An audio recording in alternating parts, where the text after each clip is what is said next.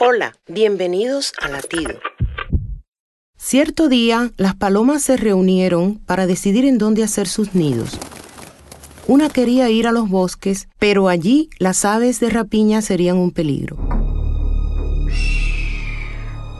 Otra sugirió ir a la ciudad, pero allí serían perseguidas por los niños.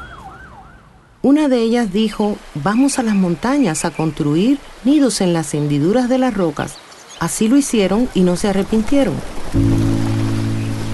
Todos necesitamos un refugio ante las tormentas y problemas de la vida, un lugar seguro ante enemigos de todo tipo que nos acechan para quitarnos la paz. Así que imitemos a las aves que habitan en la peña alta. ¿Y tú? ¿Ya has descubierto el lugar donde estar protegido? El lugar más seguro es la roca y nuestra roca es Cristo. Latido les llega a través del ejército de salvación.